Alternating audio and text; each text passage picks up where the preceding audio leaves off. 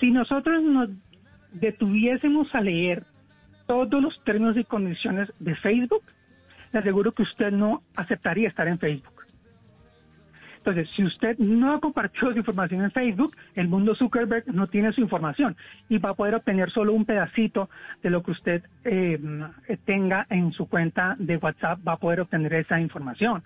Pero si usted ya está en Facebook, usted ya le ha entregado su vida porque usted ha puesto todas las fotos donde usted ha comido, todas las fotos familiares, saben quién es su, primo tercero. Es más, Facebook puede saber que usted tiene familiares que ni siquiera usted sabe porque hay algoritmos que le permiten a Facebook saber eso.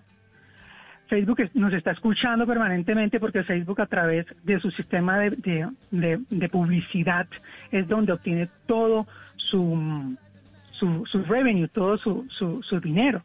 Y si nos alargamos, comencemos a hablar del tema político en Estados Unidos, la infiltración de Rusia, en fin.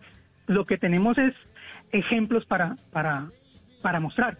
Si usted nunca ha estado en Facebook y está pensando en quedarse y no, y no quedarse en WhatsApp, ese es el único usuario que yo le daría como la razón de que pensara esa, eh, que tuviera esa duda en mente. Ahora bien, eh, su masa crítica personal, ¿dónde está? Como lo dices tú, Camila.